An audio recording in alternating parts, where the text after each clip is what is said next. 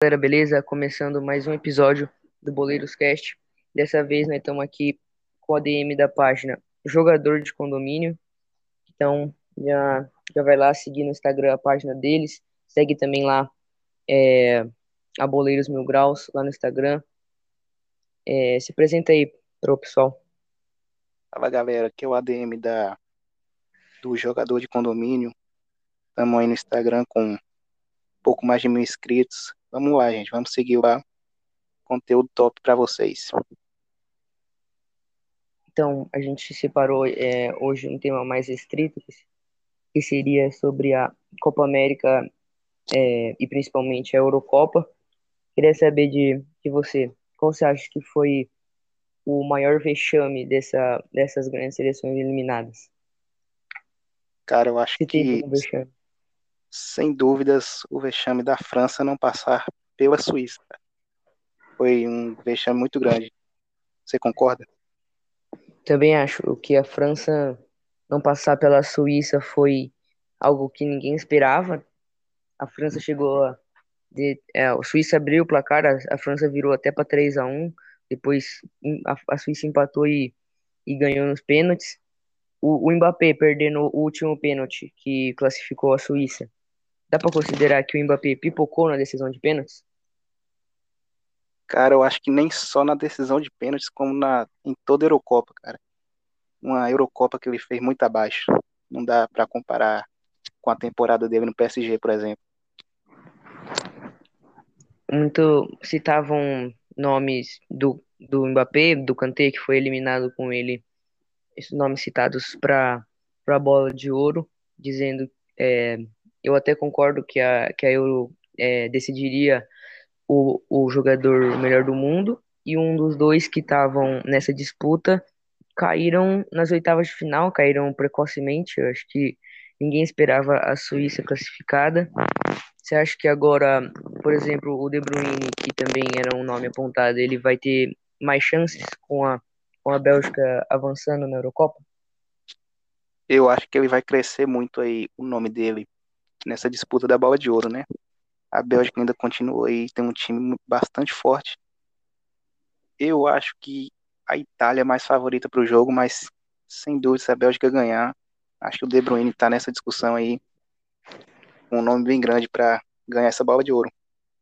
Também até acho que minha aposta é para a Itália levar, por ter mais história também, não só jogar com isso, porque a, a França acabou caindo, mas também tá jogando, se não me engano, chegou a 30 jogos sem vencer.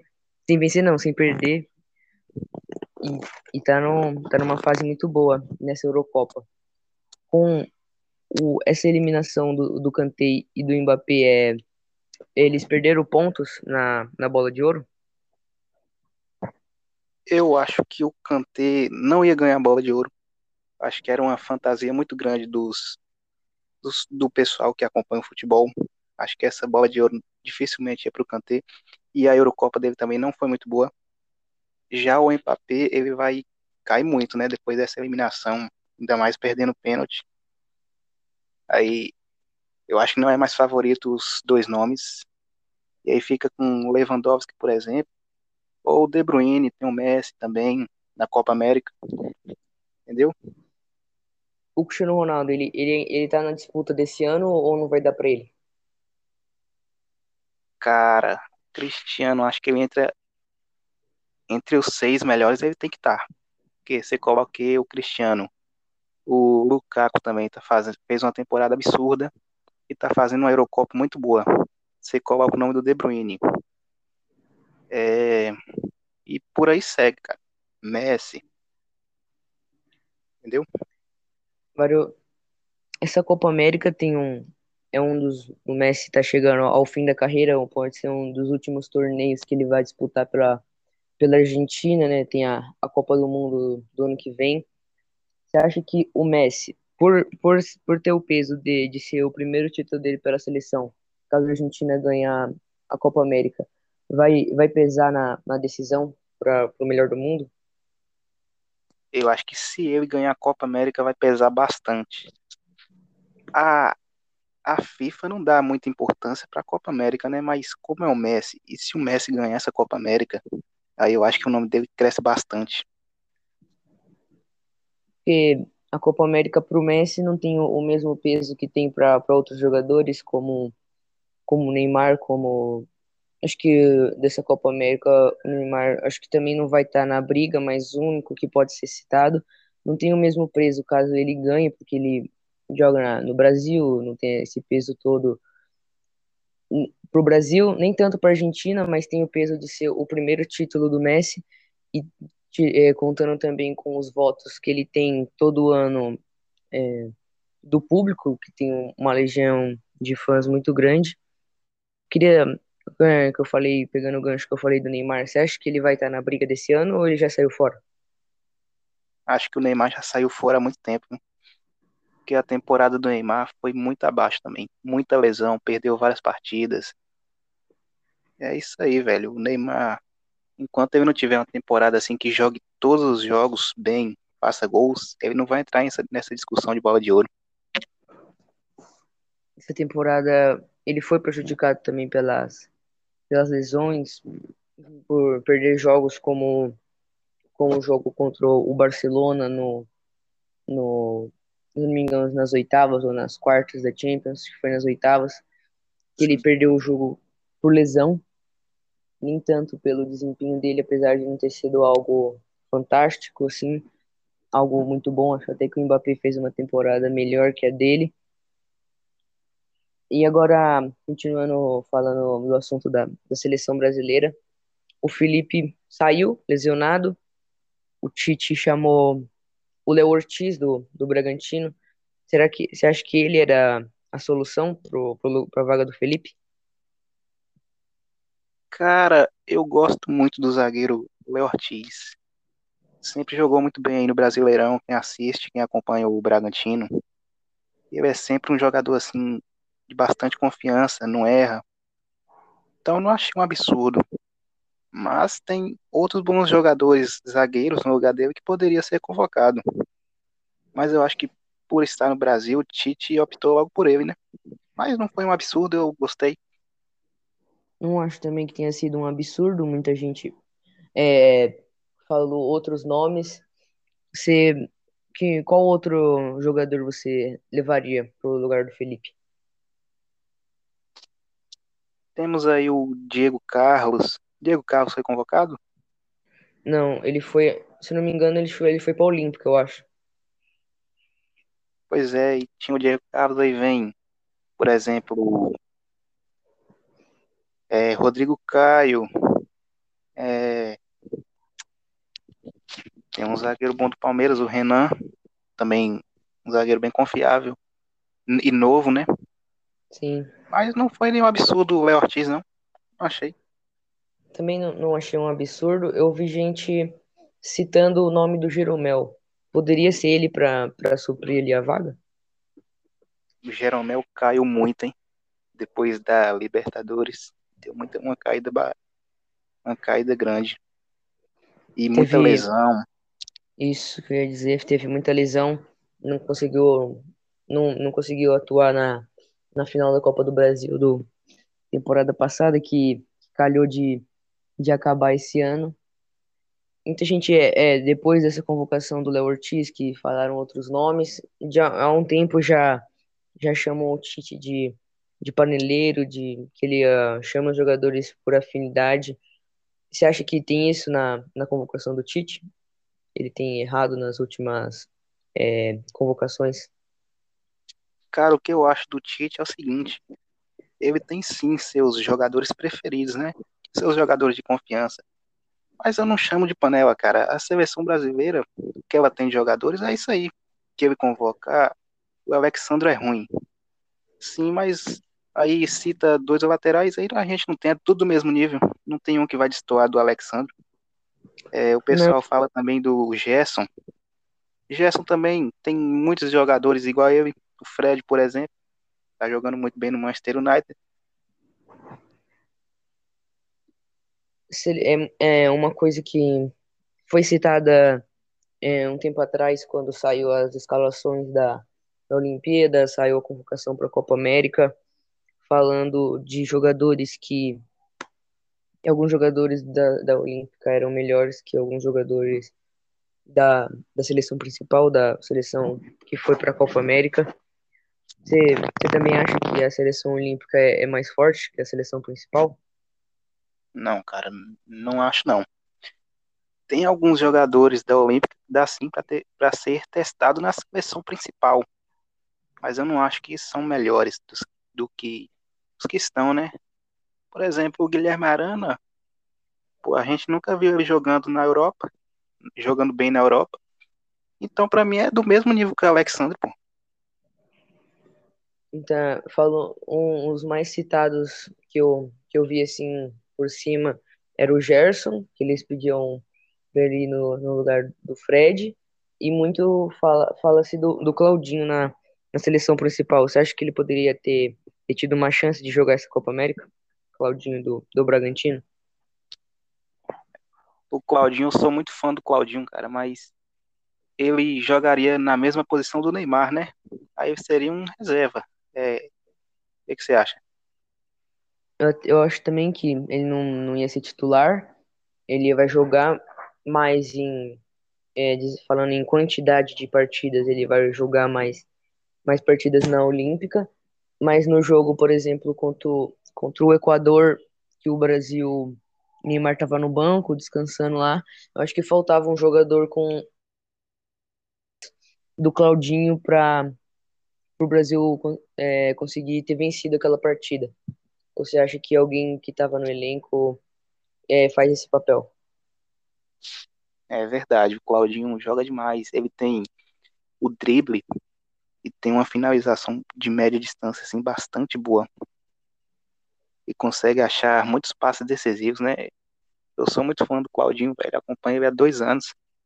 Joga demais. Você acha que o. É, não sei se ele sai nessa temporada, eu acho, eu acho até que não. Você acha que o Claudinho tem, tem futuro promissor na Europa? Cara, eu gostaria muito de ver ele jogando no Red Bull Leipzig da Alemanha. Mas eu acho que ele tem muito futuro num time assim médio da Europa, tipo um Betis da vida, um Valência, Sevilha, esses times assim médio, Leeds United, entendeu? Esses times médios é, várias vezes estão disputando uma Europa League, uma vaga na, na Champions, acho que ele também se encaixaria, não vejo ele jogando em um, um gigante, por, é, não agora, né, por exemplo, um, um, um, Real Madrid, mesmo que não com a fase boa, acho que ainda tem jogadores, não sei se melhores em termos de, de qualidade, jogadores que já estão mais experientes, mais preparados, não, vejo ele assim no, no Chelsea, no Manchester City, mas acho sim que ele tem futuro na Europa, se ele for para um time assim médio, mediano, assim, ele pode se, se preparar para para jogar em um grande desses. Também também acha que ele que ele pode depois de uma passagem por um por um clube de menor expressão europeu? Eu acho muito difícil porque esses gigantes europeus estão adotando agora comprar jogadores mais novos, né? Jogadores com menos de 25 anos, por exemplo, o Claudinho já é um jogador que já tem mais de 20 anos. Por exemplo, ele vai para a Europa, para um time médio, fica uns dois anos, aí já vai ficando velho. Pô. E tem que ver se o futebol dele vai crescer ou vai diminuir desses times. Sim, tem isso também, até porque ele. Eu acho que se ele tivesse desempenhado esse futebol que ele desempenha hoje no Corinthians, que quando ele foi revelado, é, não me engano, 2015, 2000, 2015 ou 2016, não lembro, se ele, se ele tivesse desempenhado esse futebol desde quando ele, ele subiu para o time principal do Corinthians, acho que hoje ele, ele poderia estar tá, tá jogando num, num, time num time da Europa, assim, um sei lá, acho que tem um, um Borussia da vida, assim, clubes desse, desse nível. Isso, isso que eu tô dizendo, entendeu? Acho por, por, por ele ter e de, demorado a demorado a, a mostrar o, o futebol pro, pro mundo. Ele, se eu não me engano, é, ano passado, né, essa, é, temporada passada, que confunde até porque terminou esse ano essa temporada, nas, na, na temporada passada eleito a revelação do Brasileirão, mas ele, ele tinha uma, uma idade um, um pouco avançada comparado aos jogadores que foram é, eleitos à revelação no, nos últimos anos. Pois é, cara, é isso aí. Você acha que faltou o Corinthians saber administrar o futebol dele? Ou ele não estava preparado ainda? Cara, esses jogadores assim tem que saber como eles jogam num, num clube que tem muita pressão, porque a, o Corinthians é um clube de bastante pressão, cara.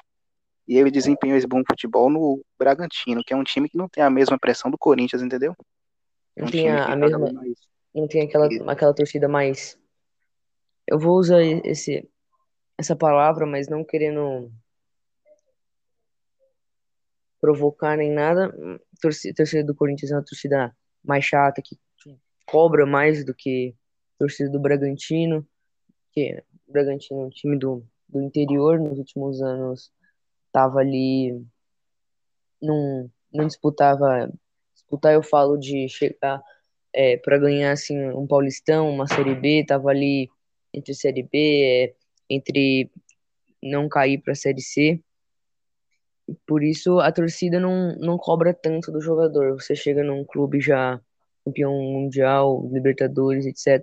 Com a torcida assim que bota pressão como a torcida do Corinthians, pode ser que ele pela pressão não tenha conseguido desempenhar esse bom futebol antes. Você acha isso?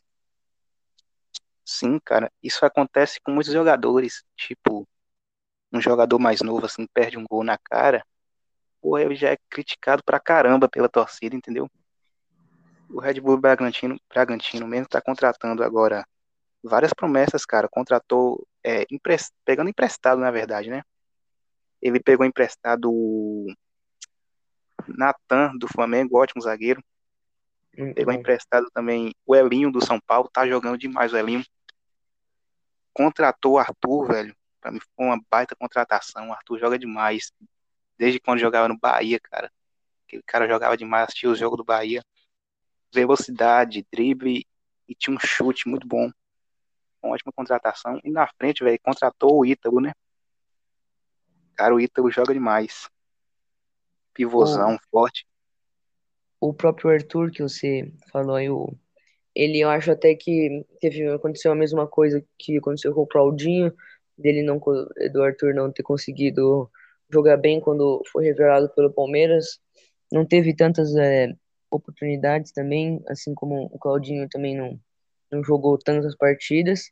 Depois que foi empre- emprestado para o Bahia, destruiu lá, como você falou, e é, é, desempenhou o futebol que ele, que ele vinha desempenhando na base do Palmeiras. E depois, né, o Bragantino, Bull Bragantino começou com esse processo milionário de, de transformar um, em um clube grande, em um clube grande, trouxe um monte de, de jogadores bons, uma, uma sacada que eu achei muito, muito inteligente de trazer jogadores é, que estavam ali encostados no, nos, nos gigantes e, e que seriam baratos e novos que o Bragantino poder, é, teriam eles por muito tempo jogando em alto nível e teria também de- é, depois que eles evoluíssem teria também a possibilidade de venda deles que hoje em dia eu eu acho que o, o Claudinho mais uma vez o Claudinho, o Arthur, esses jogadores são os mais mais cobiçados aí pelo, pelos times da Série A. Foi um, um, um investimento que eles souberam é, administrar toda, todo o dinheiro ao invés de trazer um ou dois jogadores de nome e que já estavam, é, vamos dizer, velhos, que não iam trazer retorno nenhum à, à equipe do, do Bragantino. Achei que foi muito boa essa, essa sacada deles. Sim, velho. O Bragantino tá contratando bem demais no mercado. E um Lucas Evangelista aí, velho. O cara tá jogando demais. Eu nem sei nem qual time ele jogava, sabe? Também não, eu só, eu só vim conhecer o futebol dele, do, do Lucas, mesmo foi no, no Bragantino. Se você, agora uma pergunta aqui, se você pudesse trazer um jogador apenas do, desse, dessa safra nova aí trazer para o seu time? Qual você, você escolheria? Acho que todo mundo ia escolher o Claudinho, né, cara? Não tem comparação. É o melhor jogador do time, disparado. Mas tirando o Claudinho, eu tra traria o Arthur, com certeza. Tá jogando demais. Claudinho, que ano passado ganhou. Falando no passado, mas toda vez. Mas foi esse ano, mas. Então, na temporada passada, ganhou todos os prêmios possíveis para a posição dele no, no Campeonato Brasileiro. Foi artilheiro, foi é, melhor atacante, foi revelação, foi o, o craque do, do campeonato. Assim como o Arthur tinha sido no Paulista do, da, dessa temporada, ele ganhou tudo assim individual, né? Não, não, não veio nenhum título é, coletivo, tirando o Campeonato Paulista do, do interior. Os títulos individuais, eu acho até meio. Acho que ele vai ficar mais, uma, mais umas temporadas no, no Bragantino pelo, pelo alto preço, porque o, o Bragantino, a diretoria é muito, muito inteligente, muito. É, tá sabendo manusear muito bem esses jogadores e a grana que veio do, do Red Bull.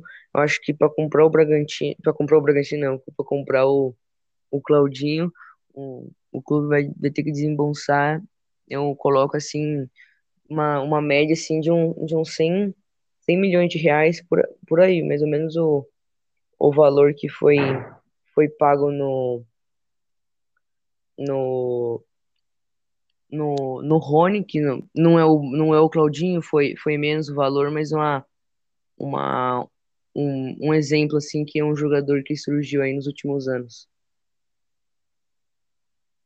É verdade, cara. O Rony também estava jogando muito. Inclusive, eu queria até que meu time contratasse. Chegou a falar no nome do Rony, mas aí o Palmeiras contratou, né? Foi uma das últimas contratações, agora não contrata mais ninguém. E a gente falou do Rony, né? Dessa, da Libertadores, assim, dessa temporada, qual time você coloca como favorito? Dois, três times você coloca como favorito? Pelo, pelo chaveamento, pelo chaveamento, tô achando o Flamengo muito favorito na Libertadores. Pelo, pela chave assim que vai enfrentar os times, mas Libertadores é sempre pesada. E outro time é o Palmeiras, né, cara, atual campeão. É, o Rony joga demais na Libertadores, mexe aí três gols por partida, é brincadeira. E é isso aí. O Rony, ele vira outro na, na Libertadores, parece, assim como ele, ele jogou muito na, na última, na última não, na penúltima temporada que ele fez pelo, pelo Furacão, pelo Atlético Paranaense, que ele jogou muito na, na Sul-Americana, no ano seguinte pela, pela Copa do Brasil. Ele atualmente vem desempenhando um bom futebol no Palmeiras, mas pelo que ele fez no, no Atlético Paranaense, dava para ter esperado mais do Rony. É, agora ele tá numa fase muito boa, mas dava para ter esperado algo mais espetacular, assim, algo mais grande do Rony. Na verdade, o que potencializa o jogador técnico, né? Ele tinha um Isso. esquema de jogo bastante fundamental para a velocidade dele no, no Atlético Paranaense. Assim, velocidade contra-ataque. Era muito. O jogo baseava-se muito no lado do campo nas pontas e ele desempenhava muito bem a função. Tanto que até o Marcelo Cirino, cara, jogava demais. Até que no Palmeiras, no começo, ele não, não, não com o Luxemburgo, ele não conseguiu é, desempenhar o futebol dele. Teve, tinha até aquele meme de falta um gol para o Rony completar um gol pelo Palmeiras. E esse, ele vem dando assistências, vem fazendo gols, mas eu acho que não tem tanto o brilhantismo, assim, aquele futebol bonito que a gente sempre fala, por exemplo, assim, do, do Neymar, assim, um jogador, assim, de drible, de velocidade, porque o Rony no Palmeiras, eu, a gente vê ele mais como um definidor de jogadas, um, um, um matador mesmo. Isso. Ele também tem muita força física, cara. Ele corre bastante, tem muita velocidade. Até ele ele fica mais ele no papel quando ele entra ele é ele no papel ele tá sempre na esquerda, mas no jogo ele o ele e Luiz Adriano acabam alternando, o Luiz Adriano sai um pouco da área para para puxar a marcação e ele para definir as jogadas, mas sempre com aquela raça que já virou uma uma marca dele. Sempre nessa no Palmeiras ele não foi o mesmo Rony do Atlético Paranaense, mas isso não significa que foi ruim, ele só mudou o estilo de jogo dele para virar um, um, um, definidor de jogadas. Isso. Às vezes ele joga até ali como um, um cara bem solto, né? Porque a, quando a bola está na defesa, os zagueiros buscam muito a jogada aérea para ele disputar na velocidade, de cabeça também o Luiz Adriano fazer um pivô de cabeça ali para ele ganhar, pro Rony ganhar espaço para correr. Esse e o jogo do Palmeiras, cara, e potencializou bastante ele com o Abel Ferreira. Você acha que ele merecia ter ganhado o, o Rei da América? Ou foi justo o, o prêmio ter sido pro Marinho? Cara, eu acho que o Marinho jogou demais em todos os campeonatos, né, velho? E o Rony ali só fez o estrago mesmo na Libertadores. Eu acho que foi considerado isso, né? Eu acho que eu acho até que o prêmio merecia ter ido pro Rony, porque é um prêmio da Libertadores. Eu acho que contou muito pro Marinho na votação, que é pública, o desempenho dele em outros campeonatos, que até então ele era o artilheiro do brasileiro, estava fazendo um gols no Santos pelo, pelo brasileiro, mas nos números só da Libertadores, assim, levando em consideração a Libertadores, o Rony, eu, eu acho que ele teve números melhores e, e atuações melhores do que o, do que o Marinho na, nessa Libertadores. Verdade, foi mais decisivo até na final, né? Deu aquela assistência maravilhosa para o Breno Lopes. Foi hum. bem demais contra o River, por exemplo, também. Fez um, fez uns gols no, no, no primeiro tempo daquele, daquele 3 a 0 na Argentina. Aquilo ali foi o jogo principal da Libertadores, velho. Porque o sufoco que tomou na volta foi brincadeira. Hum, nossa. Aquele jogo e ainda no comecinho ainda o Gustavo Gomes saiu por lesão da partida. Acho que um, acho que era aos 15 do primeiro tempo, o Gustavo Gomes já sai por lesão não consegue continuar a partida. E o River indo para cima, já abre o placar, já faz o segundo gol, faz o terceiro, aí o VAR anula o gol, é, juiz marca o pênalti, anula, é, anula o pênalti, o zagueiro tirando bola é, em cima da linha. Foi, eu acho que. Até que a final teve o gol no último minuto, mas eu acho até que foi o jogo mais emocionante da, da trajetória. Cara, eu que tava assistindo, meu coração tava saindo pela boca. Imagina os palmeirenses assistindo aquele jogo, velho. Não dá nem pra imaginar. Eu tava, tava assistindo aquele jogo, sofrendo pelo Palmeiras há, há tanto tempo. E falei, quando quem foi, fez o terceiro gol na Argentina foi o Vinha. O Vinha fez o gol de cabeça lá, eu falei, que nem mês eu falei que o jogo já estava ganho, que nem precisava jogar aqui no, no Allianz Parque. O River provou que precisava. Quase que não, quase que não passa para para final. Eu acho até que no papel a equipe do River era mais forte, já estava junto com o mesmo treinador há, há cinco anos jogando com, com o Galhardo. Eu acho que se o Palmeiras enfrentar o River novamente esse ano no, mata-mata, acho que dessa vez com. Não digo que passa fácil, mas dessa vez passa com, com um pouco de tranquilidade. Cara, não, velho, eu acho que não. O time do, os times argentinos em geral caíram demais, velho. Estão em crise. Venderam o Nacho Fernandes ainda, que era o melhor jogador para mim, disparado ali do River contratou o Palavecino, né? O Palavecino também joga demais, mas deu muita caída esses times argentinos. O Boca ainda, mesmo tá irreconhecível. sim, ainda assim eles ainda estão, mas ainda assim os times argentinos nos últimos anos não fazem uma fase de grupos tão excepcional assim, não tão ruim quanto essa, perdendo tantos jogadores, o, o, o Covid afetou, acho que afetou mais os times argentinos do que os times brasileiros, mas quando é mata-mata de, de Libertadores, esse, os argentinos costumam crescer nessa, nessa fase. É verdade, cara. Não dá pra duvidar, mas eu acho que até pelo reforço do Palmeiras aí, que o Dudu vai voltar, velho, um jogador Sim, excepcional. Eu acho que o Palmeiras fica muito favorito na Libertadores. vai voltar, né, o, o maior artilheiro do século, o maior artilheiro do Allianz Parque, o jogador que mais deu assistência no, no Allianz Parque, o jogador com os mais jogos pelo Palmeiras no nesses últimos nessa última década. Então, é um reforço é, é um reforço entre aspas, por mais que o jogador já era da equipe, estava emprestado, mas é um algo que vai reforçar ainda ainda ainda mais o Palmeiras. Se, algumas equipes, por exemplo, o Defensa e Justiça, que vem num, numa fase, pode até dizer, boa, ganhar a Sul-Americana. Você acha que algum desses times, é, Defensa, é, Cerro Porteño, esses, esses, esses times de menos tradição, você acha que pode pintar alguma zebra nessa temporada? Ou o campeão vai ser algo, vai ser algo mais justo, assim, entre aspas?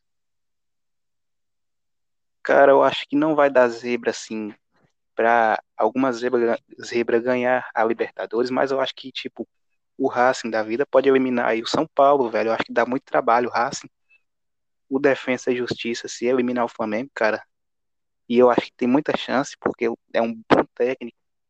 É, ganhou do Palmeiras no Allianz Parque, que é muito difícil. É, esses dois times, para mim, são os principais, assim, entre os médios que podem dar trabalho. Mas eu acho que não vão ganhar a Libertadores, entendeu? Também acho que nenhum desses times não ganha Libertadores, mas nos últimos anos a gente chegou a ver. Nessa última temporada mesmo, teve o Racing eliminando o Flamengo na, nas oitavas, teve, teve também. é, quem que eliminou? Ah, não, São Paulo acabou caindo na fase de grupos, na, na fase de, na, na fase é, inicial da Libertadores. Acho que Vergonha histórica, velho. Vergonha histórica pro São Paulo. Eu, eu consideraria até um, um vexame, porque aquele grupo Eu acho que também o São Paulo não colocaria para passar em primeiro, porque tinha o River Plate que no ano passado estava melhor, mas eu acho que o São Paulo, eu pensei sim que o São Paulo não teria dificuldades para para para classificar e acabou caindo fora e ainda eliminado logo em seguida da Sul-Americana. Perfeito. Qual qual foi o vexame maior? Ter caído na fase de grupos ou logo em seguida ter caído pro Lanús, se eu não me engano, na Sul-Americana? Cara, eu acho que essa queda na fase de grupos foi um vexame muito grande, porque perdeu para um time, eu esqueci o nome do time, universitário, alguma coisa assim. Time Isso. horrível, velho. Não dá para perder para um time daquele, entendeu? Ainda mais com os jogadores do São Paulo, tinha até o Dani Alves, cara, não, dá, não entra na minha cabeça. Então você considera que o vexame maior não foi ter caído pro Lanús na, naquela na, na Sul-Americana, e sim ter, ter caído pro, ter caído na fase de grupos da Libertadores, um dos times mais tradicionais da Libertadores, o maior junto com o Santos e com, com o Grêmio, o maior campeão brasileiro da Libertadores. E na Sul-Americana, acho que aquela fase 16 avos de final, aquela fase meio meio estranha da, da Sul-Americana. E eu acho que foi, não sei se eu coloco os dois como assim no, no mesmo patamar assim de, de vexatório, mas eu acho que foi um vexame também muito grande ter caído de novo logo em seguida na, na Sul-Americana. Eu achei até que eles iam São Paulo ia ganhar a Sul-Americana saindo da Libertadores, porque tinham elencos mais fracos na na, na Sul-Americana e acabou que eu considero que passou por mais um vexame. Você acha que não foi um vexame assim ter, ter caído na Fulanus logo em seguida? Claro, foi um vexame gigante também. Foi outro vexame assim que sem medida. Se também teve outro vexame, eu queria lembrar contra o foi na Libertadores temporada retrasada contra o Tajeres, foi eliminado na pré-Libertadores. Outro Nossa, vexame gigante também do São Paulo. essa eliminação, todo um, uma zoeira assim, até porque já tava lá aquele tempo sem título, já tava foi na foi no ano 2018, mas no ano retrasado já, no ano passado, né, no caso 2017, quase foi rebaixado no Brasileirão, se não fosse o, Hernanes e vindo para para salvar o, o São Paulo, acho até que eles iam cair de divisão, mas que tem uma história assim, mas eu acho que se o, se o Hernanes não volta, naquele momento o São Paulo não ia escapar da, da degola. E esse ano começou bem, ganhando Paulista em, em cima de um rival, que geralmente é, são, são, são clássicos na finais, geralmente não acontece muita zebra no, no Campeonato Paulista, mas não sei se você concorda comigo, mas eu acho que dá para dizer que está decepcionando nesse início de, de Campeonato Brasileiro. Tá decepcionando demais, velho. Eu colocava muita fé no São Paulo e no Grêmio nesse Brasileirão, Eu mas também. pelo jeito tá feio. O, era o Super Grêmio, era trouxe Douglas Costa, trouxe Rafinha, uns jogadores aí, teve a, teve a saída do PP também, mas tu- é, tem outras equipes aí fracas também no campeonato, e o Grêmio é o lanterna do Brasileirão, para um time que começou, começou ali bem a Sul-Americana, mas para um time que no começo do Brasileirão era tido como o Super Grêmio, atualmente ainda nem venceu no campeonato, tá na lanterna, eu acho mais vexame até que até que do São Paulo, porque eu acho que tinha mais expectativa no Grêmio, não muito, mas acho que tinha um pouco mais expectativa no Grêmio do que de São Paulo. Eu gostava, eu tava gostando bastante do time do São Paulo, velho. O Crespo ali deu uma deixou a defesa do time bastante forte. Colocou o Dani Alves ali para jogar na, de ala direito, tava comendo a bola, velho, até se lesionar. E o Benítez, velho, o Benítez joga demais ali no meio, muito bom. Desses desses dois aí, qual você acha que que foi assim um um vexame nesse começo ruim desses dois gigantes clubes brasileiros? Qual foi a, a, a maior decepção? Foi o São Paulo ou o Grêmio nesse nesse começo de Brasileirão? Pra mim foi o São Paulo, velho. Vou mentir, não, achei o São Paulo uma decepção bastante grande, até por, por ganhar o Campeonato Paulista em cima do Palmeiras, né? Que é uma coisa assim muito grande pelo momento que o Palmeiras vive hoje. Sim, sim. O Grêmio tinha ganhado lá o, o campeonato, campeonato gaúcho, mas não tem tanta expressão quanto é o Campeonato Paulista, que eu acho até que os, o, é o campeonato estadual que, o- que os clubes mais valor- valorizam, porque tem, a, tem quatro disputando, aí sempre tem um, um time, um Bragantino, assim, um, um Ituano dando, dando trabalho. É, não quanto os outros, não, não como é nos os outros estaduais, que gente, tem um, dois. O Rio até tem os quatro grandes, ultimamente só dois vêm numa fase boa, mas fora esses times, os outros nunca chegam. Eu acho que por isso o peso do, do Paulistão é foi maior, então eu também considero como o vexame do São Paulo, mesmo o Grêmio estando na lanterna do campeonato, considero que o vexame maior foi o, foi o do São Paulo, Tá bem esse Brasileirão.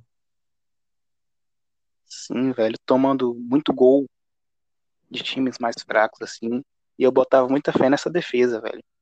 Eu comparava até com a defesa do, do Chelsea, cara, que depois que o Hum, Tuchel chegou, colocou três zagueiros e dois alas ali, o time começou a ficar com a defesa bastante forte.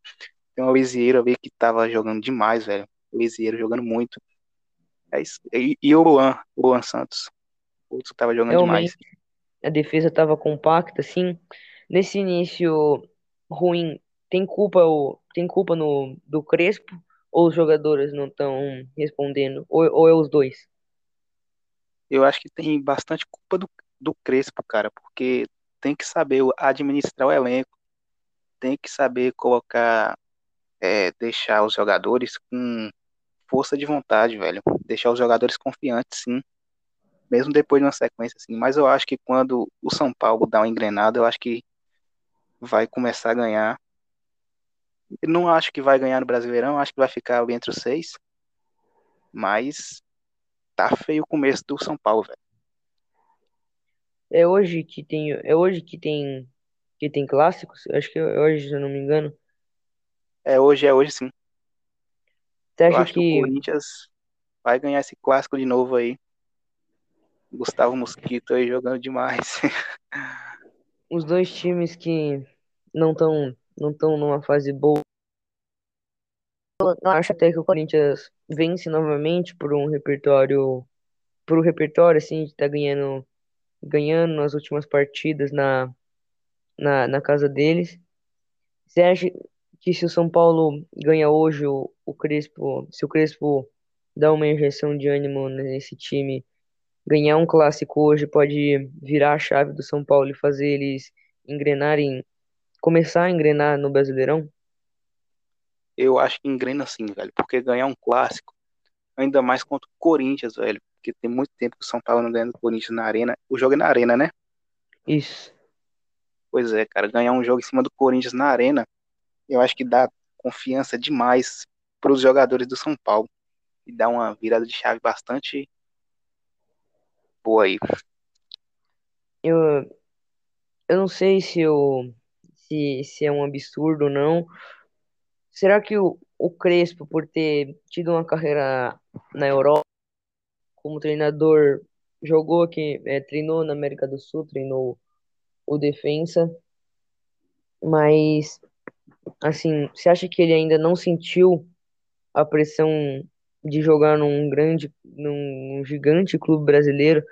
Você acha que falta para ele é, essa pressão, assim, não a pressão, entender o que é o São Paulo, entender o que é, é o que significa o São Paulo para a torcida maior, ou ele já já sacou, mas ainda não consegue ter uma boa sequência no Brasileirão? Cara, eu acho que isso aí sempre tem que estar em evolução, velho. Eu acho que ele evoluiu bastante de quando chegou e porque quando chegou estava bem confiante, velho.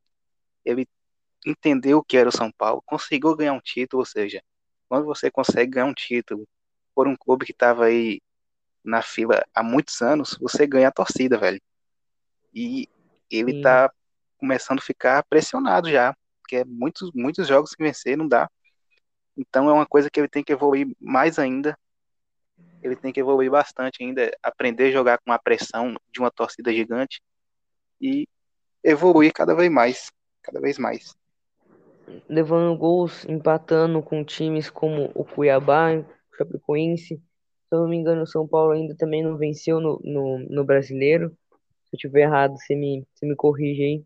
Isso, cara, o Grêmio e o São Paulo ainda não venceram no Brasileiro. Você acha, e o Crespo, você acha que ele teve um. Tá começando agora por essa má sequência dele? Não acho que ele é um, um treinador ruim, mas você acha que por essa cultura que tem, cultura que tem o, o Brasil de demitir técnicos, etc., de, de não ter paciência, você acha que ele pode cair ainda esse ano? Ou ele fica para a próxima temporada? Se continuar nessa toada, acho que ele cai sim, velho, porque é muita pressão no Sim, São sim. Paulo, velho. É time grande. Acho que demitiu o Diniz ali. Eu acho que até demorou, velho. Eu fiquei besta assim que o São Paulo não tinha demitido o Diniz antes, porque é um, tem bastante pressão São Paulo. E é uma história assim que bem enraizada no futebol brasileiro essa troca de técnico, velho. É, é bastante vergonhosa. O que tá, tinha visto a última vez, o treinador que tá há mais tempo, se eu não me engano, é o, é o Guto Ferreira no, no Ceará, acho que tá um ano, alguma coisa assim, ou, ou para completar um ano no comando do Ceará. Tem Tava mais de um ano. isso, mais de um ano. O, tava antes o Renato Gaúcho, já tava uns 3, 4 anos no comando do Grêmio. Calhou dele cair. Vinha o Thiago, é, Thiago Nunes e não colocou o time na, na lanterna do, do Brasileirão. Mas eu acho até que se o Brasil, os times brasileiros tivessem paciência, como, como é na Europa, eu acho que os treinadores poderiam ter, ter, ter treinadores muito mais vitoriosos. E acho até que por isso de, de nenhum, de nenhum clube brasileiro, assim, há um tempo já não, não consegui ganhar. Agora calhou de ser o Flamengo ganhar um, um bi brasileiro, São Paulo há um tempo atrás, em 2005, 2006, 2007, ganhou o Tri, mas eu acho que por muito isso não tem times brasileiros ganhando campeonatos consecutivos, porque os treinadores fazem um ano bom, aí calha de perder uma, duas partidas, torcida cair matando e a diretoria é tirar o cara por esquecer o que ele, o que ele fez de bom e colocar um cara, colocar um cara novo assim, um, um cara já mais experiente, por exemplo, um, a gente já viu nos últimos cinco anos o, o Abel Braga em uns quatro, cinco times, por, por, por os, pelos clubes não, não terem paciências com treinadores assim como, como é na Europa. E eu quero já entrar no assunto aqui, velho. Eu sou flamenguista e eu tô aqui, velho. O Rogério Ceni tá bastante pressionado, eu não tô entendendo a torcida do Flamengo, velho, pressionando pela saída do Rogério. É um treinador ótimo, velho. Tá fazendo o Flamengo começar a jogar bem. E tipo assim, todos os problemas querem colocar em cima do Rogério Ceni. Problema assim individual de um jogador, tipo essa esse jogo que o Flamengo perdeu contra o Juventude, ali num, num gramado parece uma piscina, velho. A galera tava colocando a culpa no Rogério Ceni, por exemplo. Não, não dá, não entra na Culpa, minha cabeça. culpa do Rogério que nem enxugou o campo antes do jogo. Pois é, velho, só pode ser essa explicação. Eu acho que o Rogério é o treinador mais injustiçado atualmente no, no, no, no país, porque ele chegou, não teve um bom início, mas ganhou o Brasileirão, é, ganhou o Carioca, tá começando a implantar o, o estilo de jogo dele no Flamengo. Eu queria saber de você que, que é flamenguista, criou, criou-se na torcida do Flamengo, é, perdão, criou-se na torcida do Flamengo uma expectativa muito alta com qualquer treinador que chegue por conta do ano espetacular com com Jorge Jesus? Criou sim, velho. E o Rogério Ceni era uma promessa assim que todo mundo queria ver ele num time de maior expressão, né? Sim, E eu confiava muito no trabalho dele. Confio, né? Tinha uma, uma defesa ótima no Fortaleza. E tá começando a fazer o Flamengo pegar uma liga aí na defesa. Tava vários jogos sem tomar gol. Perdeu pro Bragantino, é verdade, mas um time bastante reserva ali, várias falhas individuais. Mas eu acho que se o trabalho do Rogério Ceni engrenar, eu acho que tem tudo aí. O Flamengo ganha esse título aí do Brasileirão de novo com, a, com o pé nas costas, velho. São os eu que estão vejo, disputando. Flamengo, Palmeiras e Bragantino. O Bragantino aí tá com, tá com um time bastante legal, velho. Tô gostando demais. Eu vejo muito na Europa, vou citar um exemplo muito conhecido do Klopp, porque ele chega no Liverpool, ele perde a final da Europa League, no ano seguinte ele perde a final da Champions. No Brasil, assim que ele perdesse, vamos colocar assim num comparativo a Sul-Americana, um treinador chega assim e perde a final da Sul-Americana, a torcida já ia pedir a cabeça dele, provavelmente a diretoria ia tirar o cara. Aí o Klopp no ano seguinte perde a final da Champions e a torcida e o clube manteve ele, continuou é, confiando no trabalho dele. Aí, por, por ter essa paciência de, esperar o, é, o trabalho dele dar certo, no ano seguinte já ganha a Champions, depois não vem aquela eliminação para o Atlético, mas consegue o título da Premier League. Eu acho que muitos treinadores no Brasil, por falta de paciência da, das diretorias, acabam não, não conseguindo desempenhar o seu, o seu trabalho.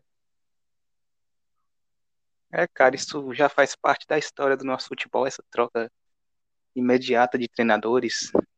É, você vê aí, por exemplo, na Alemanha, eu assisti o jogo ontem da Alemanha, o Galvão, por exemplo, disse que na história a Alemanha teve 10 técnicos somente. E aqui no Brasil a gente sempre tem essa troca imediata de técnicos, já, já tá ficando bastante enjoativo. E, e é isso, velho. Tá, já, já tá chato, calha, por exemplo, né, esqueci o nome aqui do treinador lá do, do Tigres, ele tá há 11 anos lá no Tigres, ele é, ele é brasileiro, ele falou numa entrevista que, que ele nunca, trein, nunca treinou um time no Brasil porque ele sabia que não, nunca ele ia conseguir ficar todo esse tempo que ele ficou no Tigres, e também no, na primeira, no primeiro ano sem título, a diretoria já ia mandar ele embora. Ele falou, ele fala até que o descaso que eles fazem com, com os treinadores aqui no Brasil. É verdade. E eu quero citar aqui alguns técnicos que eu gosto bastante. Eu gosto bastante do técnico Roger Machado. É um cara que sempre arruma aí é, o terreno antes de outro treinador, velho. Você pode ver, por exemplo, o, o Grêmio, depois que ele saiu, deixou o terreno todo arrumadinho e o Renato Gaúcho entrou, o Grêmio engrenou, engrenou assim, jogando muito bem, e ganhou títulos. E, os, e o mesmo exemplo no Palmeiras. Depois hum. que o hum. Roger saiu ali, ele sempre deixa o terreno bem arrumado ali para o outro treinador que vai entrar. Eu gosto bastante, tá fazendo para mim um bom trabalho no Fluminense. Eu não entendo a galera, a torcida do Fluminense cornetar ele tanto assim. Porra, velho, ele conseguiu um, um empate ali com o Bragantino, 2 a 2 um a menos, velho. E com o Corinthians também. Eu gosto bastante. Ganhou do River. Eu gosto bastante do treinador Roger Machado, cara. Sim, sim. falar isso aí. Eu, eu como, como palmeirense no começo, quando ele chegou no Palmeiras, jogando muito bem, ganhando. No, calhou de, de não ganhar título, chegou à final do Paulista, teve toda aquela história de interferência externa e tal.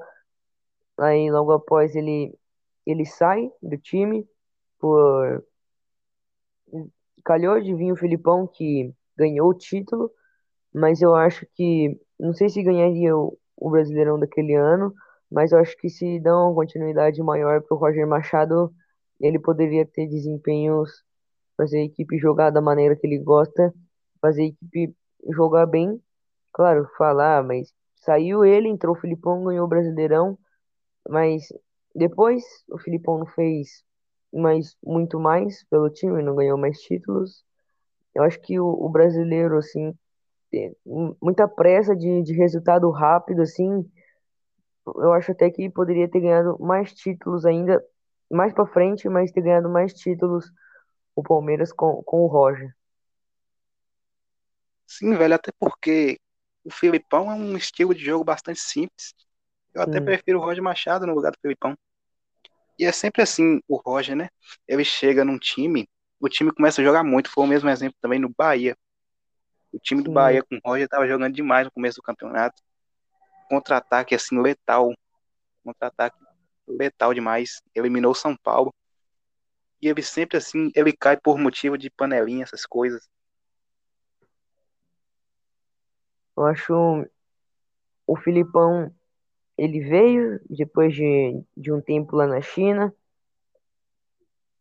Veio depois da última passagem dele em 2012 pelo Palmeiras. Eu acho que ele tem um futebol ali do jogo aéreo, do escanteio, mas no ano seguinte, porque o Filipão chamaram falando que o futebol dele era ultrapassado, eu acho até que era assim, mas como fazia muito tempo que ele não estava no futebol brasileiro, o futebol dele conseguiu ganhar o Brasileirão e depois que as equipes sacaram rápido a jogada deles, ele continuou no mesmo estilo de jogo, não conseguiu arrumar mais resultados. Por isso que, mesmo que demorasse mais para ganhar títulos, eu preferia ter, ter mantido ter mantido o Roger Machado. E nos últimos anos também, o Palmeiras, às vezes, o treinador tá mal, tira e traz um, um ídolo antigo que já tem um futebol passado, como o Luxemburgo, por não ter para onde correr e por, por falta de paciência com, com o técnico anterior. E você que é palmeirense, assim, você acha que o Abel Ferreira tá ali já pressionado para sair? Eu acho que essa diretoria, eu acho que como esse ano vai ter, esse ano, ano que vem, vai ter a troca de, da, vai ter eleição da presidência, eu acho que o Abel, pela torcida, é, de 100%, não posso dizer que 100% gosta do Abel, que eu vejo muito assim, reclamando do Abel, que eu não entendo essa, essa reclamação, mas eu acho que do, dos 100% da torcida, uns 95% apoiam o Abel. A diretoria não, não se mexe para contratar, e se sair o Abel, eu não duvido do time brigar para para não cair ou no máximo para ficar no meio da tabela. Eu acho que se o Palmeiras contratasse jogador, velho, bom assim, tem que contratar jogador assim, acima da média. O time do Abel Ferreira, eu acho que ele é um muito bom treinador. Ele conseguiu melhorar o Palmeiras assim ano passado, assim, de repente, velho, deixou o time muito bom. Rony jogando demais, Luiz Adriano, Gustavo Gomes, era um monstro. E os jogadores não são tão bons, velho. Você pega ali a lateral, Mike, Porra, velho, o Mike é jogador mediano. Victor Luiz, porra. Luan. Não são jogadores assim do potencial de acima da média. O Gabriel Menino mesmo também, ano passado jogou demais. Patrick, Danilo, ele faz esses jogadores jogarem muito bem. Da base também. Até porque a diretoria não contrata. Sim, a diretoria Dá nem pra dizer que tá sem dinheiro, pô. Acabou de ganhar a Libertadores, acabou de ganhar a Copa do Brasil. Claro, vai dizer, ah, não tinha bilheteria, não, não tinha estádio, não tinha torcida. Mas um time que ganha Libertadores, Copa do Brasil invicto, não trazer o Ademir do, do América Mineiro, diretoria fraquíssima. Eu acho que é o principal culpado dessa não diria má fase, porque o time tá bem, perdeu alguns títulos sim, mas eu, eu não colocaria como, como uma fase, mas a, a culpa do Palmeiras não, não tá no futebol que o Abel quer, que ele já pediu os reforços dele. Eu, o principal culpado eu colocaria a diretoria que não, que não contratou nenhum jogador.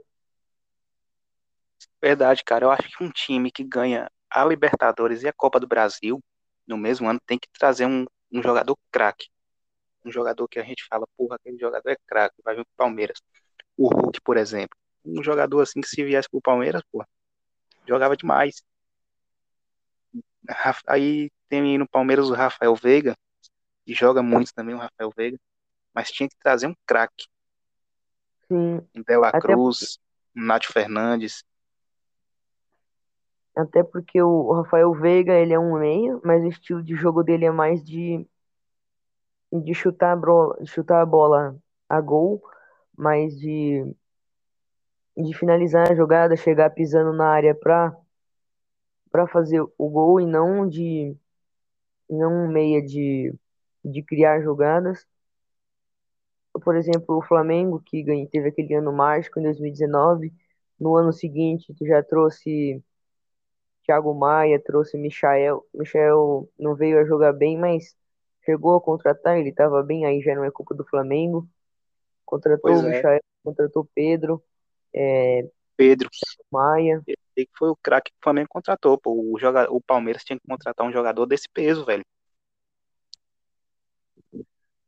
Mas, a, mas algumas contratações aí, o, o Isla também, que não teve aquele desempenho assim, sensacional, mas contratou os jogadores que precisava e não, e não porque alguns jogadores foram vendidos e tal, mas não para tentou manter a boa fase contratando, porque bom, o, eu acho que aconteceu com a diretoria do Palmeiras de eles se acomodarem, acharem que ganhou tudo já, que no outro ano já estaria ganho.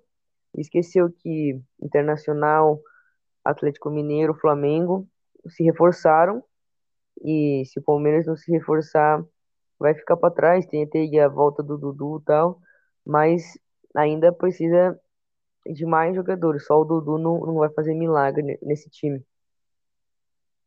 É verdade, velho. O Dudu, que é um jogador de bastante criação, que tava faltando no Palmeiras, velho. Sim. Palmeiras, assim, que joga muito bola longa, velho. Tem que ter um jogador de criação. O Wesley, por, um, por algum momento antes da lesão dele, ele era esse jogador. O Veron até teve um, um bom, um bom futebol enquanto um, diria, diria excelente, mas um bom futebol antes dele se lesionar mais uma vez. E o Palmeiras tem um time, um time completo do Palmeiras, o time titular é um time bom, mas se perde um jogador, por exemplo, o Everton, o Gustavo Gomes, o Vinha, que vão para a seleção, ou, ou tem algum jogador por lesão, o time já fica muito fraco. E, e por isso também não tem como o Abel fazer milagre novamente. Eu considero até que ele fez meio que impossível que ele fez aquele time do Palmeiras em, na temporada anterior a essa, temporada passada. Você vê aí que a defesa do Palmeiras sem o Gustavo Gomes está completamente perdida, velho. Eu assisti o jogo do Palmeiras contra o Bahia. O Bahia fez o que quis na defesa, velho. Só que o Palmeiras é meio desgramado, velho. Ganhou o jogo ali no último minuto. Igual contra o América Mineiro. Também. Sim.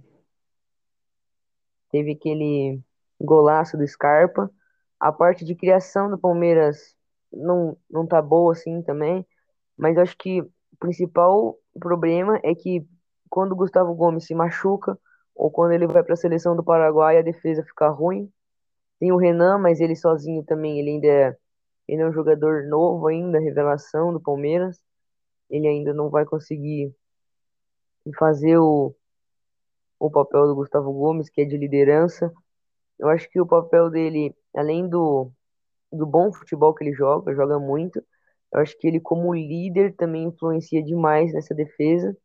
E ainda o Imperiur, que já estava no time, eles ainda não conseguiram de, definir a compra dele. E aí a defesa ficou largada lá. Ah, o Luan, eu acho até ele um bom zagueiro, mas não, não é tão confiável assim. O Kusevich não tem sequência de jogo. E enquanto, enquanto a Copa América não acabar, o Palmeiras vai sofrer com, com essa defesa estabanada aí. Tá perdida demais a defesa, viu? É, e desse Flamengo do, desse ano, se você puder colocar o destaque do time, você colocaria como o destaque do Flamengo, o, time, o jogador que faz o, o time jogar, o, o principal, o que não pode faltar no elenco? Cara, para mim, sem dúvidas, é o Arrascaeta, velho. É o melhor jogador do Flamengo disparado. O Gabigol vem logo em seguida, mas eu acho que tem um Pedro na reserva, então não pesa muito. Já o Arrascaeta não tem um reserva imediato, entendeu? E é o, jogador, o melhor jogador do time disparado, cria jogadas, faz gol, tá fazendo gol de fora da área agora. Tá jogando demais. O Arrascaeta, eu acho até que eu também acho o principal, até porque ele é o que cria jogadas e sem ele não tem mais ninguém. E, uh, por exemplo, assim, o, o Gabigol saiu para a seleção, ainda tinha o Pedro metendo gol a rodo. Pedro sai para a seleção olímpica, ainda tinha o Rodrigo Muniz também, que tá fazendo seus gols aí. De, acho que de ataque, o Flamengo não, não vai precisar contratar por enquanto, mas acho que um, um jogador que possa substituir o Arrascaeta nesses momentos, por exemplo, agora que ele que ele tá na seleção ou um ou algum momento, talvez que ele se lesionar, que ninguém é de ferro, se ele se lesionar, o Flamengo perde muito na, na criação, e aí também não é culpa do Rogério, ele, assim como o Abel Ferreira, e os treinadores precisam de, de elenco para poder fazer o, o trabalho deles. Sim. Tá se falando muito em trazer o Kennedy. O Kennedy, só que ele é mais um ponta, assim, mais. É, ponta ali que joga colado na lateral, não é um jogador de criar muitas jogadas. Tanto que eu vi os números deles, não são bastante ofensivos. Inclusive, já chegou a jogar até de lateral. Sim, eu vi em alguns momentos é, na Europa, eu gosto muito de acompanhar o Chelsea. Agora ele, se eu não me engano, ele tem emprestado pro Granada da, da Espanha. Mas ele, ele não é um jogador de criação e nem de finalização, mas ele é um jogador de, de, de velocidade o estilo do Flamengo de toque de bola, eu, de ter a posse, de trabalhar a bola, eu acho que ele não, não se encaixaria tanto nesse elenco. Eu também acho, velho. E o Arrascaeta, para achar um, um substituto dele, assim, que o Flamengo possa contratar, né? Porque tem a questão financeira, eu acho que é Sim. muito difícil. O Arrascaeta veio já não foi barato, veio ali de um ano, um ano excelente que ele fez no Cruzeiro, uns dois anos, né? Um, um ano ali que ele já estava já com mais destaque, jogando pelo Cruzeiro. E eu acho que um jogador na, na América do Sul, eu acho que não tem ninguém do nível dele. Pode, pode trazer um jogador com as mesmas características, mas substituir ele de fato, eu acho que na América do Sul não tem ninguém, ia ter que buscar na Europa mesmo. Sim, é isso. É a peça mais importante e fundamental do ataque. O, o Everton Ribeiro não tem tanto, que eu não acompanho tantos jogos do Flamengo. Ele tem mais, o Arrascaeta tem mais peso para o time do que por exemplo, o, o Everton Ribeiro, que também saiu para a seleção? Em 2019, se tu me fizesse essa pergunta, eu acho que falava que o Everton Ribeiro era mais importante. Mas o que cresceu a Rascaeta e o que é, diminuiu o futebol do Everton Ribeiro ficou sem comparação, velho. Eu acho que o Arrascaeta tá muito à frente. O Everton Ribeiro vem jogando mal demais, fazendo partidas horríveis. E o torcedor do Flamengo tava passando raiva tava até melhorando, fez uma boa partida pela seleção aí. Tomara que volte bem, né? Porque ele é, ele é craque, velho. Será que a, a idade já tá começando a chegar pro Everton Ribeiro e por isso ele não tem conseguido desempenhar aquele futebol excelente dele? Ou tem Sem dúvidas. Sem dúvidas, eu acho que a idade está começando a pesar. Só que também não pode ser uma desculpa assim também não, velho. Porque o Diego, o que cresceu o Diego ali, tá jogando no meio de campo é brincadeira. Uma idade avançada, mas ele tem um físico monstro. Um físico monstruoso, assim, corre muito. Então não pode deixar a desculpa toda nessa idade, não. Ele tem que buscar melhorar aí, porque não pode ficar acomodado. Vou citar aqui também, né? Puxar uma sardinha pro Palmeiras, o Felipe Melo também, que é um jogador experiente, já já pode se usar a palavra velho. Não é o, o craque da equipe, mas é um líder, é um jogador que desempenha um papel importante para a equipe e que já, já tem para mais dos seus 33 anos. É verdade, tanto que o Abel Ferreira dificilmente abre mão dele quando ele está disponível. Muita gente, eu vejo a torcida do Palmeiras pedindo o Danilo, mas eu acho que a liderança ali do Felipe Melo, junto com a do Gustavo Gomes, velho, é, é muito grande. Assim como o Diego, o papel deles no, nos times, é, em times Palmeiras e Flamengo, deles vai além de desempenho, eles são o, os líderes da, das, das suas equipes, que, que, que sem eles o, o time fica meio vou usar esse exemplo assim, não sei se é a palavra correta, mas fica meio assim sem direção, assim, são os times, são os jogadores que, que representam a, os times, os jogadores que, que, que levantam as taças, assim, o Flamengo, o Diego Alves também é um, é um capitão, assim como o Palmeiras tem o, tem o, o Gustavo Gomes, assim, mas eu acho que o papel desses dois vai além de desempenho no futebol. É isso, velho. Se os técnicos não abrem mão dos jogadores, então é, tem motivo, e esse motivo é a liderança.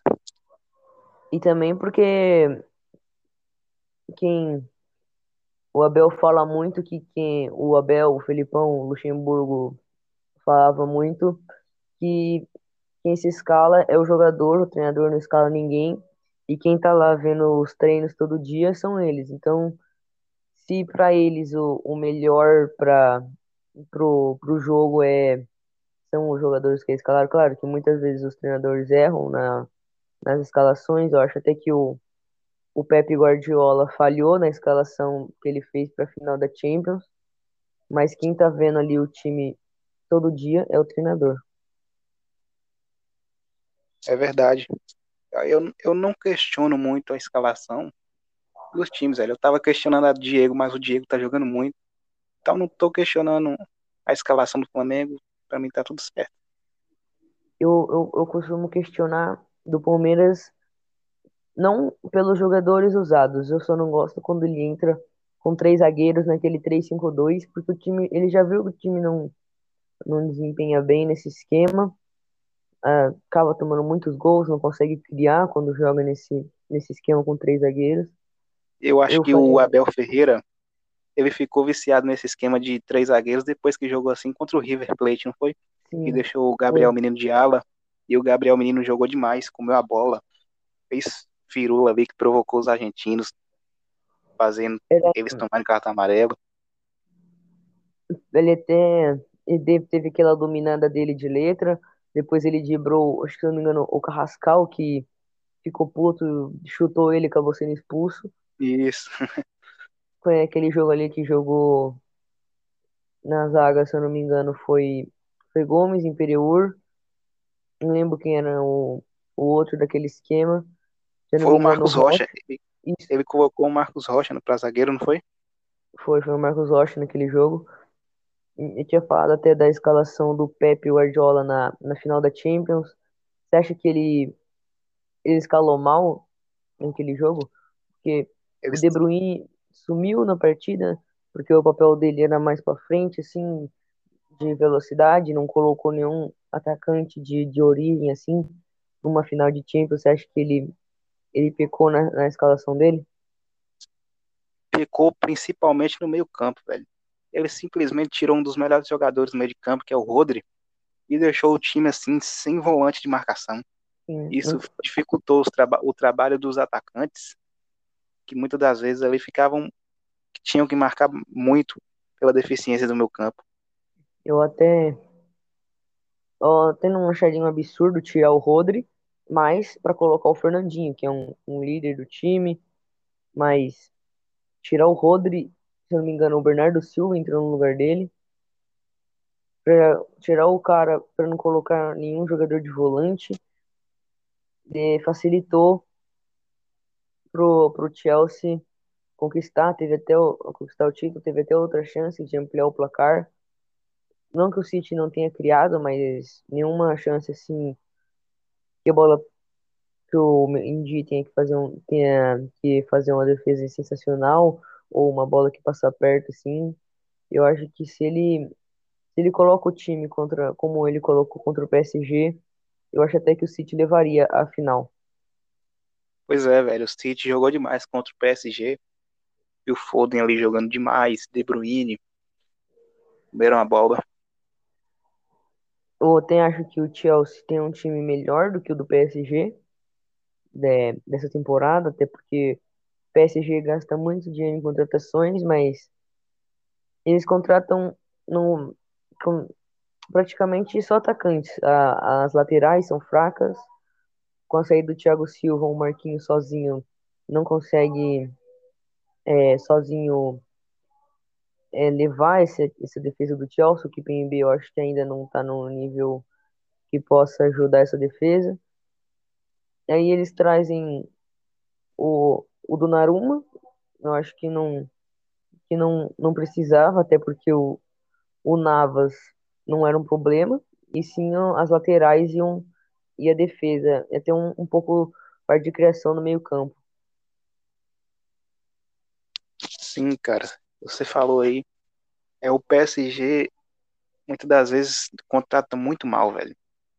Já o Chelsea contratou aí em todas as posições, contratou muito bons jogadores e a principal aí foi o Thiago Silva. Sim. Deixou a defesa ali impecável. Chelsea simplesmente não tomava gol. Não tomou gol contra o Real Madrid no jogo de volta, não tomou gol contra o City. É, e o PSG peca demais quando vai contratar. Não contrata para defesa, velho. Tinha que contratar um zagueirão assim. Pode contratar esse ano o Sérgio Ramos, velho. Que se vir, eu acho que fica uma dupla de zaga ali com Marquinhos e Sérgio Ramos que muito boa. Mas as laterais continuam deficientes. Também acho, então isso que eu ia até citar, que a zaga ficaria boa, mas ainda assim é, o, o Becker e o Florenzi ainda são jogadores um nível baixo, assim, pro nível do PSG que quer, que quer ganhar Champions. Então, teve que trazer o Sérgio Ramos e trazer jogadores para as duas laterais. O Chelsea contratou contratou menos, contratou jogadores de meio, contratou o Tiro, que o Alonso já não estava mais numa estava começando a decair, contratou o Havertz, contratou contratou o Werner e o Thiago Silva que foi a principal, eu acho, dessa temporada. E o Malfi, que já era do time, mas foi o, o jogador, acho que eu considero até como a, a revelação dessa, dessa Champions. É verdade, Mason Mount jogou demais, velho. Ele e o Kanté fez uma Champions espetacular, uma reta final assim. E o e o Timo Werner, velho, é um jogador que perde bastante gol, mas eu acho que a importância dele no time é bastante grande. E quem confirma isso é o próprio técnico, né? É um jogador que se movimenta bastante, cria espaço e é fundamental aí para as infiltradas ali que que o Havertz ele infiltra bastante no espaço que o Werner deixa, inclusive o gol da final saiu assim. Então o Timo Werner para mim é um jogador bastante importante, Mason Mount, todo mundo ali, o Chelsea acertou demais nas contratações. sempre costumo dizer que o papel do Werner vai além de, de fazer gols, ele puxa muita marcação, faz muitas assistências. O gol do, da final saiu de uma jogada que ele puxou a marcação. O Malfi deu um passe espetacular pro, pro Havertz, que fez o gol do título. E detalhe ali do meio pra frente, velho, é um time que todo mundo marca. E Sim. todo mundo marca e consegue sair pro jogo ali no contra-ataque muito rápido. E isso potencializou o jogo do próprio Kanté, que sempre ali dava aquelas arrancadas espetaculares contra o Real Madrid mesmo. Foi assim nos dois jogos e na final ele deu várias arrancadas. É impressionante o vigor dos jogadores.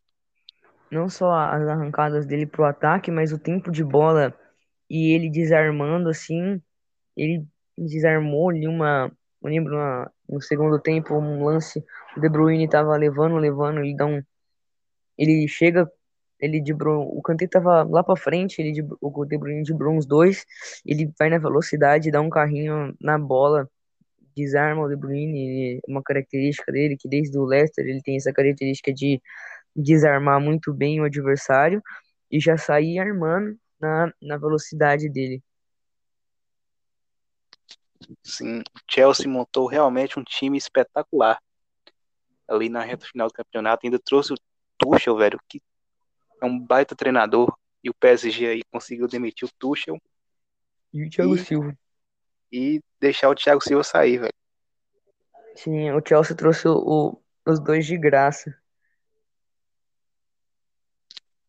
O o PSG vendo uma coisa dessa agora fica como Você é louco.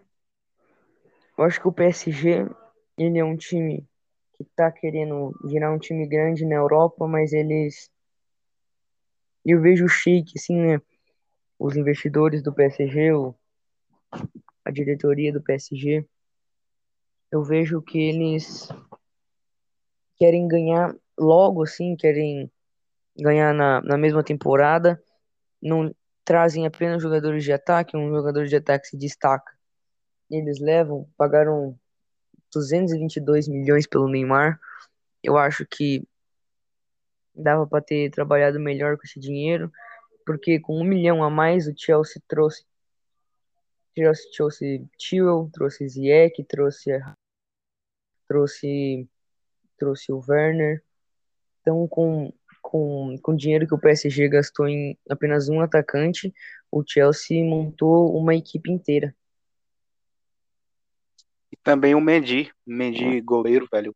Ótimo goleiro, sou fã demais do Mendy. E é um goleiro que não se destaca, mas é bastante importante, porque quando o goleiro não se destaca é porque o goleiro é bom, né? Cá entre nós.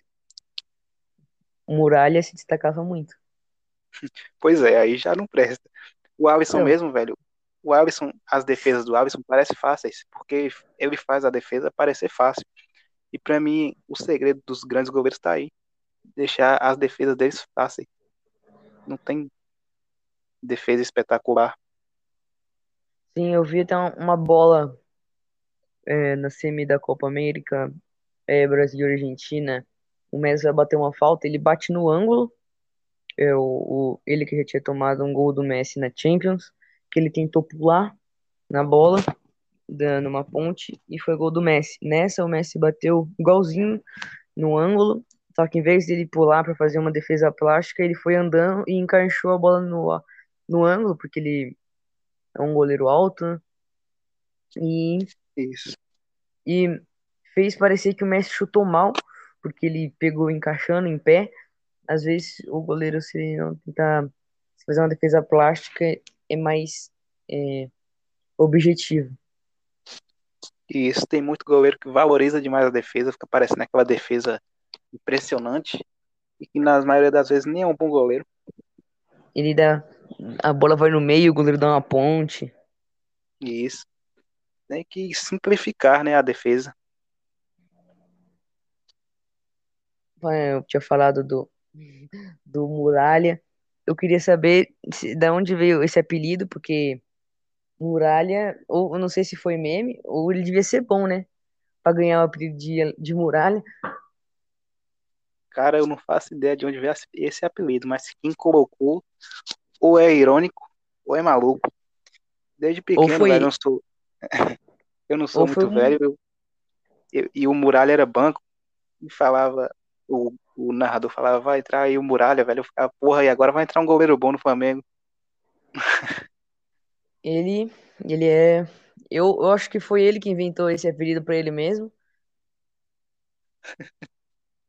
Ele Só colocou pode. lá, ele foi fazer o cadastro lá pra jogar no Flamengo, Alex Muralha, porque eu acho impossível alguém, alguém colocar esse apelido pra ele, que o pior goleiro da última década do futebol brasileiro, diz que tem muita gente na disputa, mas pelo menos ele é fiel ao, ao, ao, ao Bolsonaro, cai sempre pra direita. Aí você mitou agora.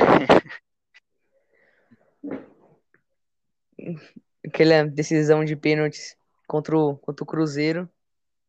E ainda passou vergonha lá que ele foi falar no último pênalti que o Cruzeiro fez, que o Thiago Neves cai. Ele, aí ele foi falar, reclamou. Aí ele foi lá, o repórter foi entrevistar ele, e ele, ele fala pro repórter: essa bola, essa bola teve dois toques ou não? Aí o repórter: não. Aí ele abaixa a cabeça e vai embora. O Muralha é muito burro, velho.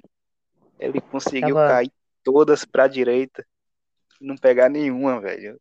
Cê é louco. eu tava vendo.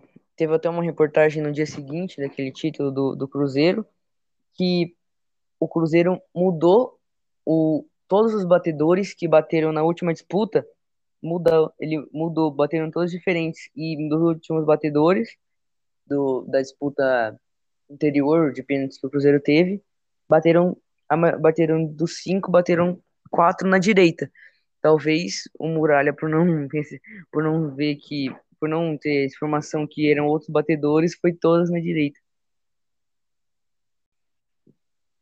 Então, galera, foi esse mais um episódio do Boleiros Cast. Não esqueçam de seguir o jogador de condomínio lá no Instagram e seguir também a, o Boleiros Mil Graus no Instagram também. Compartilha esse episódio seus amigos, compartilha aí no, no seu Instagram. Então é isso. Esse foi o episódio de hoje. Valeu e até o próximo.